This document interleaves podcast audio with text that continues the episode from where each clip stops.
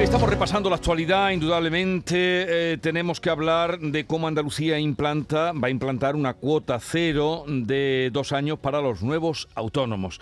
Esto lo acordó en el Consejo de Gobierno de ayer y la medida comenzará en el mes de enero y se va a aplicar a los trabajadores que se acojan a la tarifa plana estatal de 60 euros. Con tal motivo vamos a saludar a Lorenzo Amor, presidente de ATA, la Asociación de Trabajadores Autónomos, y vicepresidente de la COE. Lorenzo Amor, buenos días. ¿Qué tal, Jesús? Muy buenos días. Me alegro de, saludarle después del de, mm, verano y tiempo que llevábamos sin hablar. A ver, eh, señor Amor, esta cuota cero eh, que ha aprobado el gobierno andaluz para los nuevos autónomos, ¿qué le parece? ¿Cómo la recibe? ¿Puede incentivar eh, el trabajo autónomo? Bueno, nosotros indudablemente nos congratulamos de que se ponga en marcha esta iniciativa, ¿no? Hay que tener en cuenta que además es una iniciativa que ya el presidente de la Junta de Andalucía eh, anunció en su discurso de investidura y que desde luego tengo que decir que cuenta con el diálogo y el consenso de nuestra organización. Eh, esto viene a sustituir, dado que ahora a partir del 1 de enero del año 2023 hay un nuevo sistema de, cotización y una modificación de lo que es la tarifa reducida o cuota o lo que es eh, la tarifa plana. Y bueno, ya solicitamos al, al, presidente de la Junta, a la Consejería de Empleo, a la propia consejera, que había que modificar los incentivos que había, ¿no? Hmm. Y así se pone en marcha esta cuota cero que un nuevo autónomo en Andalucía que empiece su actividad pues pagará cero euros el primer año y si sus ingresos están por debajo del SMI el segundo año pues volverá a pagar cero euros. Hay que decir que prácticamente tres de cada cuatro autónomos, eh, son datos de, agencia tributaria, tres de cada cuatro autónomos que inician su actividad el segundo año no llegan a tener un rendimiento neto superior al SMI, con lo cual, bueno, pues estaríamos hablando que en torno a unos 40, 50 mil autónomos podrán beneficiarse, de nuevos autónomos podrán beneficiarse de esta medida en dos años. Pues bienvenido. además, creo que le adelantan el dinero, ¿no? Se lo adelantan a los autónomos que empiezan.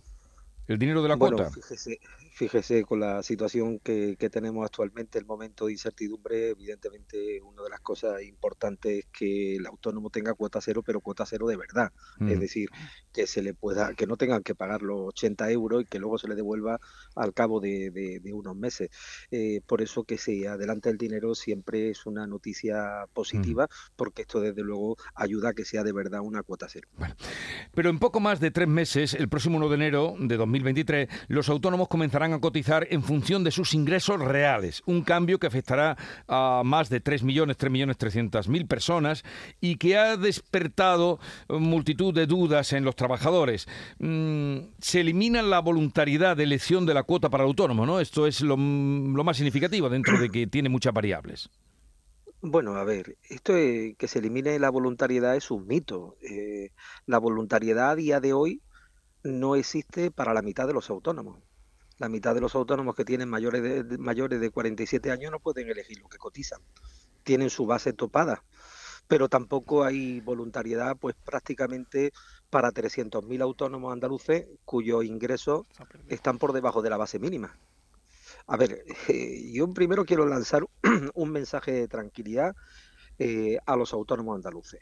El 80% de los autónomos andaluces va a pagar a partir del 1 de enero menos o igual que lo que pagan ahora. Vale. Y ahora voy a explicarlo. Solo sube la cuota a aquellos autónomos que tengan unos rendimientos netos superiores a 20.400 euros. Hmm. Y en el caso de que sea autónomo societario, aquellos que tengan unos rendimientos netos, es decir, diferencia entre ingresos y gastos superiores a 25.000 euros. Y mire, lo que los autónomos andaluces han declarado Hacienda como rendimiento neto en los últimos tres años es lo siguiente.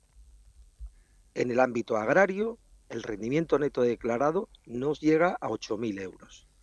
El autónomo que está en módulo, su rendimiento neto es 11.000 euros. Los autónomos que están en estimación directa, que son la mayoría, están en 17.700 euros. Hmm. Y los autónomos societarios están en unos 15.400 euros. Eso hace que de media los autónomos andaluces hayan declarado unos rendimientos netos a Hacienda de 15.700 euros.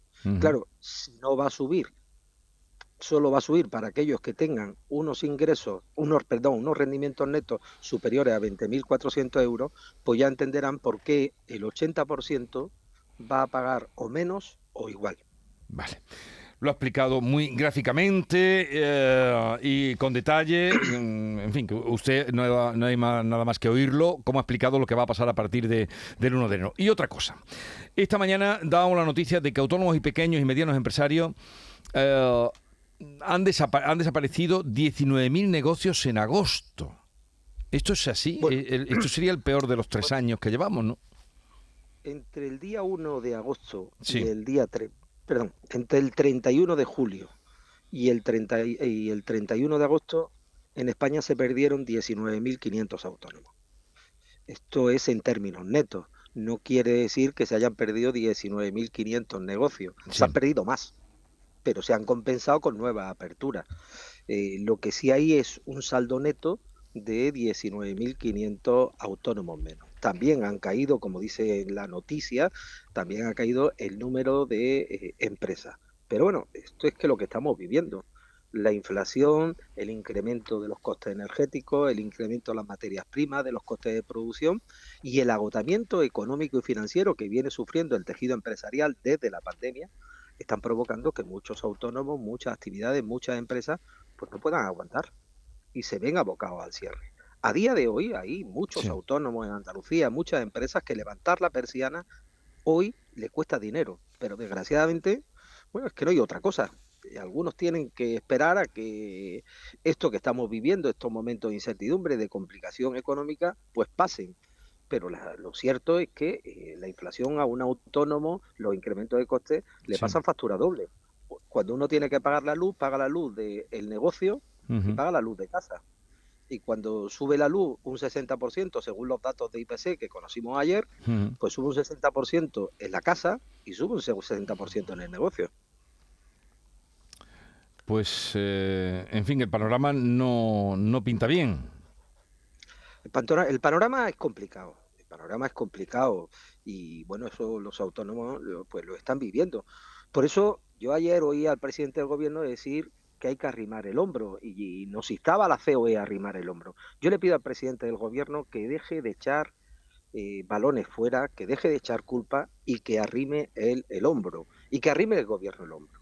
Y lo primero que tiene que hacer en estos momentos el gobierno, que está teniendo unos beneficios caídos del cielo de 22 mil millones de euros hasta julio. Se prevé que este año recaudemos de más en impuestos entre 35 mil y 40 mil millones de euros más. Está tardando en deflactar la tarifa del IRPF. Hay muchos ciudadanos andaluces y españoles que están pagando en impuestos el doble de lo que pagaban el año pasado por culpa de la inflación. Pero además le instaba también a que haga como Alemania y pandemia. Baje el IVA de los alimentos básicos. Y esto los ciudadanos lo van a notar enseguida en su cesta de la compra. Pero le insto también a que los autónomos, que en estos momentos estamos actuando como financiera del Estado, porque cuando un autónomo hace una factura, tiene que retener un 15% sin tener en cuenta los gastos que tiene, que como entenderá, se han disparado baje las retenciones al IRPF, bajen también lo que son eh, los pagos a cuenta a las empresas y a los autónomos que están en impuestos de sociedades. Pero también les recomiendo, les recomiendo que eh, bueno, que, deje que dejemos de dar lecciones. No se puede instar a la patronal a que suba los salarios, que de por cierto están subiendo en torno al 3%, cuando todavía no ha aclarado cuánto van a subir el salario de los funcionarios. Los trabajadores están perdiendo poder adquisitivo tanto en el sector privado y en el sector público.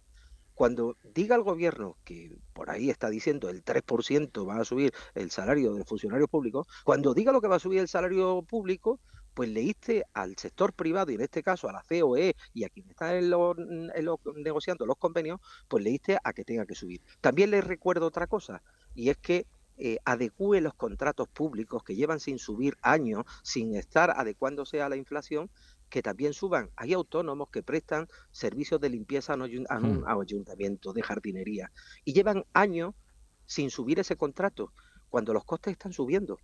Pues también insto a que, a que el gobierno tome eso. Por eso, cuando se habla de arrimar el hombro, que cada uno asuma sus responsabilidades con el país. Lorenzo Amor, eh, presidente de, ATA, eh, vicepresidente de la COE, gracias por estar con nosotros y, en fin, ya nos iremos encontrando a ver cómo vamos capeando estas situaciones. Un saludo y buenos días. Muy bien, muchas gracias. Un Adiós, buenos días.